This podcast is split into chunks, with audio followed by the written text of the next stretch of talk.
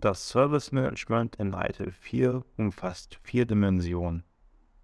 Diese Dimensionen sind Organisation und Menschen, Information und Technologie, Partner und Lieferanten sowie Wertströme und Prozesse.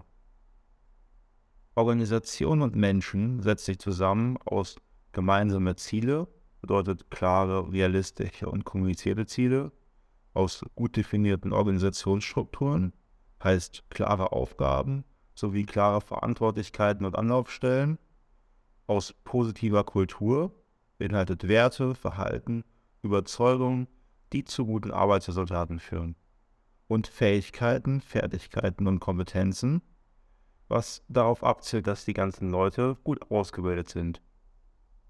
Information und Technologie beinhaltet natürlich Information und Wissen. Das Ganze im Kontext der Service-Erbringung, bei der Erzeugung, bei der Pflege, beim Schützen und beim Nutzen der Informationen. Dazu kommen Systeme und Werkzeuge, was Services, Produkte und auch Management-Tools sind.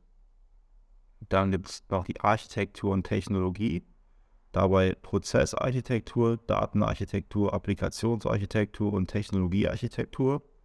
Und es gibt noch Messen und Überwachen, worin Verfügbarkeit, Zuverlässigkeit, Performance und Compliance enthalten ist.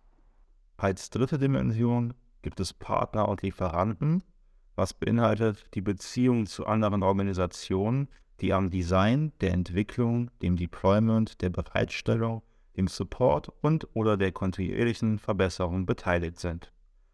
Außerdem werden hier Verträge und Vereinbarungen festgehalten. Ein weiterer wichtiger Aspekt ist Service Integration and Management, kurz SIAM. Das umfasst Practices, Prozesse, Funktionen, Rollen und Strukturelemente.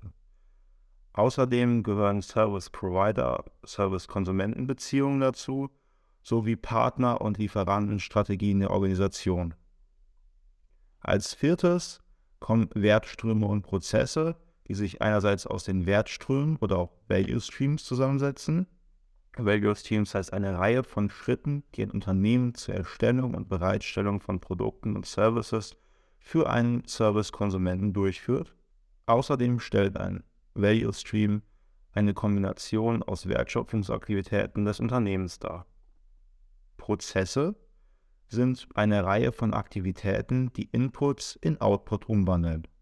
Es beschreibt konkret, von wem, was, wann getan werden muss und dadurch kann die Produktivität verbessert werden. Um diese vier Dimensionen herum gibt es verschiedene Einflussfaktoren. Diese Einflussfaktoren sind extern und der Service Provider hat oft keinerlei Einfluss darauf. Das können sein politische Faktoren, ökonomische, soziale, technologische, Umwelt- oder Umfeldfaktoren sowie auch rechtliche Faktoren.